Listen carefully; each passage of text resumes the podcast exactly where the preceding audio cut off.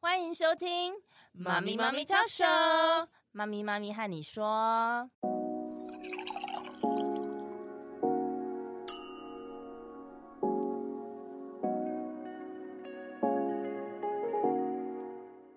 Hello，凯西。哎、a r l e n e 哦，我们今天要来讨论的议题是什么呢？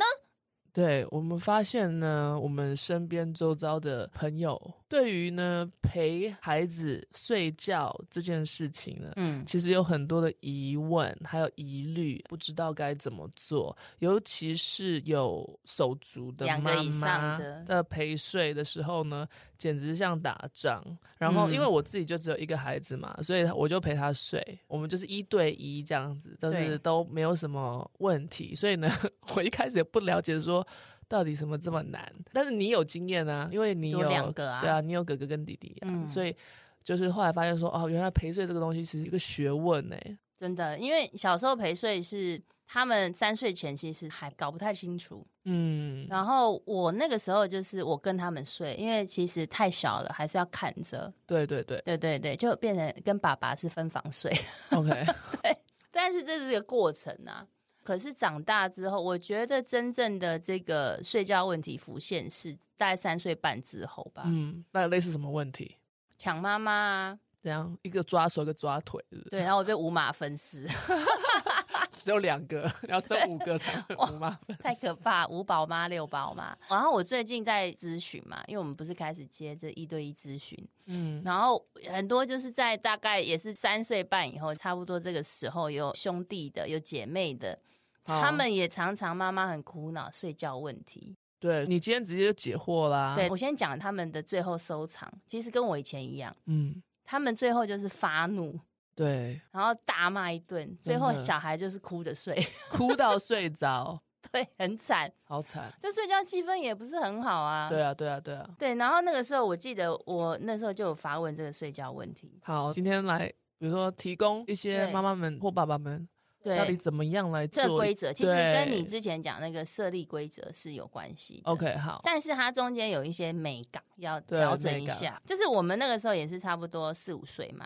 然后我们买了一个床是那种上下铺，但是是低的，嗯对就，下面那个是抽屉，我有看过，你有看过？对不对？然后呢，他们就是一上一下。嗯，那在买床的时候，其实手足这一点要很小心，就是当你一买好的时候，嗯马上剪刀石头布，谁睡上面谁睡下面， OK，公平。对，那如果说有一方就是说，我今天也想睡上面，那我们就采轮流制， OK，对，要讲好。但是对到最后，其实小孩会有一个规则，就是你先定好这个是谁的，那个是谁的，他们就定住了，对对对，就反正这个很嗯重要，要先设立啦，先设立，对，就先讲好，归属权是谁的？对，谁是上哪一。铺，谁是下铺对，对，因为这个也会吵哦。好，所以嘿第一先好设立，对，然后呢，因为那个时候他们差不多四五岁嘛，接近四五岁，所以我们睡觉的时候还是要陪睡。嗯，对，那其实陪睡也是跟这个建立这个安全感跟归属感还蛮重要的一件事，还有就嗯对是亲子的优质时间，对睡前仪式嘛，对，对。那好啦，那大家前面都走完了嘛，睡前仪式嘛，哈，故事也念完了，故事也念完要睡了。感谢的事都讲完了，对，那我这么大只， 对，这种上下铺它是有落差的，嗯，那我就是要选择睡上或睡下嘛，怎么办？也是剪刀石头布啊，剪刀石头布，对，那输的那个人觉得就是情绪就压起来啦，对啊，因为你有时候这种事情不会那么顺利嘛，对，所以有时候是我睡上铺，OK，下铺那个没事，下铺是弟弟，上铺是哥哥。嗯但是呢，这一天晚上就开始了。嗯，弟弟说：“为什么都是哥哥，你陪哥哥睡，而不是我？”他们所谓的陪睡，其实我们就是在同一个空间，但是他要妈妈睡在谁的床上这样。嗯 OK 然后呢，那我就说：“诶，因为以前我们旧家那时候刚搬新家嘛，旧家那时候睡是大家是同一个平面，所以我可以嗯躺中间，左右护法这样，OK。对，但现在这个上下铺你就办不到，因为对如果我睡在中间，我整个人是被砍一半呢、对，哇，不我行可能会那个脊椎侧弯。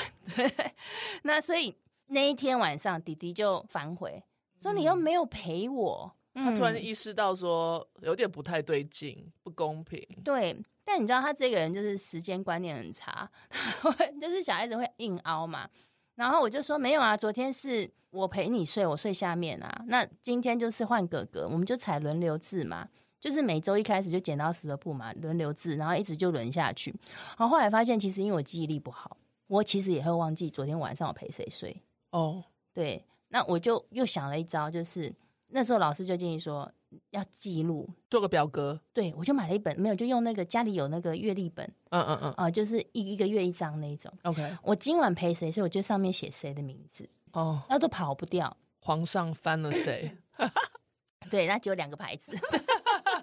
所以我就在讲，我说好，那现在就是昨天跟他讲清楚谁睡，OK，第一个晚上又这样过了， 嗯，他就默默接受。哦，没有，后来呢，弟弟就赖皮了。那天是我换我陪哥哥睡嘛，嗯他就爬上那个上铺，硬压在我们两个中间。嗯，那这样大家睡不好，那你觉得哥哥会不会崩溃？也会啊，对呀、因为哥哥就会说：“你怎么上来？今天妈妈是我的时间，这样子。”对，今天是你翻他的牌，就另外一个不遵守规则，是这样吗？对，哦，然后我就说你不行啊，那我们就是要良性沟通。我说你不行，这样你要下去。我就拿着本子，今天是哥哥时间，那他就赖皮。你知道赖皮的时候就是某发抖啦，就是 他就是要赖皮，对不对？对好，那当时呢，我就是想说，因为这个时候规则设立好了嘛，对对，不对？然后我要赶快处理，就是要弹性处理。我就说，那今天就没办法，不是你，那你要妈妈做什么事情？然后就是让你乖乖下去睡，这样。他就说，那你要抱抱我三下。哦，他讲的啦，不是我讲的。嗯，然后我就说好啊，我说那我抱抱你三下，要遵守哦。好、嗯，那我们就抱抱三下。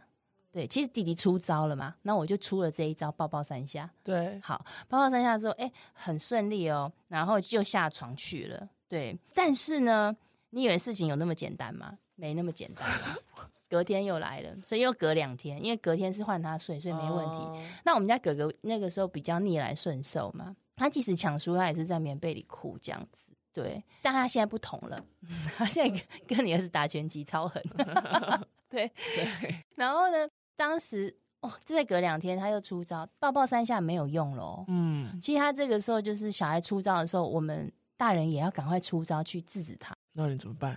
其实我就不知道怎么办啦、 然后就搞到最后我就大骂、啊，嗯因为我没招啊啦、对，对呀、那我没有招的时候，我就想说，天啊，赶快上课问一下，因为这样子连续三四天，你真的会崩溃。每次睡觉我都好紧张哦，对，今天不知道出什么了。我不想要今天要搞什么鬼欸、然后每次就这样子，应该就是八点四十五结束睡前仪式，然后九点应该要睡着，嗯，都搞到十点半呢、但是听起来你前面好像也有设立一些规则啊，嗯怎么还是没有办法呢？对啊，所以我们就来讲，就剖析这个事件的话，第一阶段是设立规则嘛，嗯，然后第二阶段就是李迪出变化球，那我出了一招就是抱抱三下，这对，叫弹性处理。OK，安全飞过，但是呢，在第二阶段的末端，弹性处理他又出了一招大嗯，赖皮，整个趴在我们身上，对，然后搞得哥哥大哭，然后他死皮赖脸的赖在我们的上铺这样。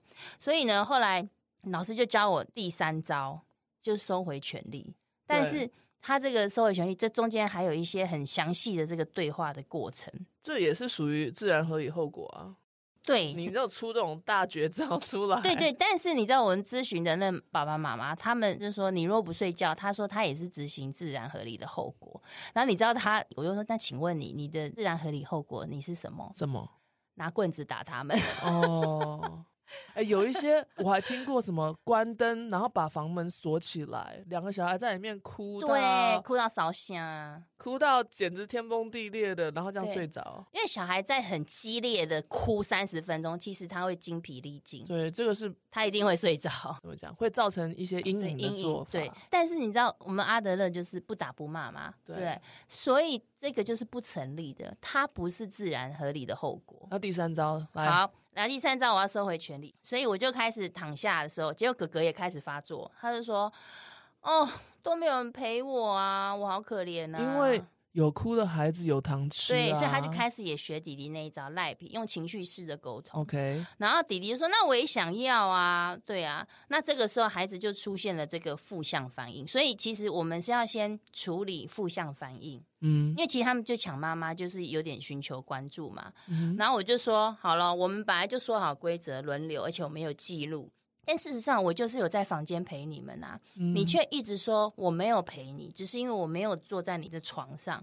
那这样子，其实我们设立的规则，在同一个空间，妈妈要陪你，你们却说出这样子的负向的话，代表呢，你们没有达到我想要陪你们的效果。那这样我就会离开房间。 OK，对，这意思就是要跟孩子说，如果你们持续用这种负向的情绪式来反应，我不接受。对，对，然后呢，你再继续负向，我就会暂停这个权利。第三段收回权利是这个。所以你就没有陪睡啊那天。这样讲完，其实他们俩就躺平了。哦 OK，对，因为他有吓到啊。对，嗯，而而且对其实你只是让孩子知道说你的难处，有时候也要适当的跟孩子沟通嗯说，就是我们大人也有困难，就是让孩子理解去体谅别人的难处，就是妈妈不可能对切两半啊。对啊，对啊，你是在跟他们讲这个规则，第三招收回权利，但是这个当下你是在表达你自己没有办法被切两半，我们不能请委你屈体自谅己我。们。我跟对，你讲我你想要切两半，我想到一个好笑的，切两半我那时候有讲出这句话，嗯我说你们再这样抢下去，难道你要把妈咪切两半吗？就一人一上一下。就你知道我们家那个狠心的弟弟，他说好 啊，这种不能用问句式来做，我就只发能说我不能切两半。对我后来发现这种话不能讲，不能问句式，因为后来呃不知道回什么。有我有回我说这样我就死掉嘞， 然后我就我没有办法跟你继续这讲会话。开启另外一个议题，有些孩子开对始哭，为什么你会死掉？ 对，那我说暂停，暂停，暂停，赶快暂停， 暂停之后他们就转移注意力。对，那所以其实呢，因为我说如果大家一直在为了睡觉这个问题，然后我们一直有这样吵来吵去不开心的话，嗯，那我就要停止，所以停止我就离开房门。其实这个就是我们常在讲采取积极暂停的这个步骤，对，因为你在里面他们会辩论嘛。然后就越演越烈这样子，但是 OK 你先离开的时候，就是让大家都冷静。而且如果说，其实大部分小孩都说：“妈咪，不要你陪我。”哦，如果孩子说出这种话，你陪我的话，其实你就有把这个事件呢机会转向正向，因为我们常讲人事分离嘛。嗯今，天我们就在讨论睡觉这件事情，我们要怎么处理。对，跟我陪不陪你们是没有关系，因为我就是在陪你们，大家在同一个房间，嗯哼，所以呢，我很积极暂停之后，他们就安静了嘛。那在进行这个第三阶段收回权利之前呢，我也有出一个弹性处理，我就是比如说躺上铺，然后我会把。另外一只手伸到下铺，然后弟弟就会好像握着我的手，这样闻着我的手 OK OK，对，有一个就是有一个感觉这样。 有有有，我觉得这样很好啊。哎、这个其实 OK，但前提是我要舒服。但是嗯问题是我没有舒服啊，因为我那么大只，这样我必须身体要好像我不在床里面，我一半悬空哎、嗯，一开始第一晚教，第二晚我就受不了哦，全身 腰酸背痛，是，然后我就跟他讲说，我没有办法这样做。那其实大人就像你刚才讲的，就是要学会体谅。如果说我们一直配合的孩子无限制的话，其实呢，他们就没有办法学会从这个别人角度去思考、体谅别人。嗯，对所以后来我就跟他们讲，我就说我这样不舒服，所以我们还是要回到那个设立规则。对，对，因为你不是所有的孩子的需求都要被满足，你要适时的判断。对对对，不然的话，这样他们就会被养成一个就是小霸王，我要怎样就怎样。对，嗯，OK，我觉得你这个分享的很好，因为我觉得重点还是回到头嘛，就是设立规则。但是呢，嗯很多父母觉得说我设立规则之后，孩子就会听，没有，他是要走一个。有时候会要走一段路， 但是我每一段孩子的反应，我们父母都要可以接招，就像你接招，然后弹性处理。对。但是最后我们还是走回设立规则的规则。经过了同理，孩子又更能，比如说对做到，他又更能理解为什么我们要设立这个规则。嗯，那其实，在规则设立还有执行方面，还会关系到这个孩子的气质。你记得我们家哥哥就比较温和嘛，对对对，他比较容易就是委曲求全嘛，他的气质是这样。那我对他的教育方式就是我要很尊重他，我跟他讲到什么我就要做什么。对，嗯那我们弟弟就是比较强势的嘛，然后他会比较，他反应比较快，他会想东想西，他也他会一直嗯想策略，偏对偏方一直出招。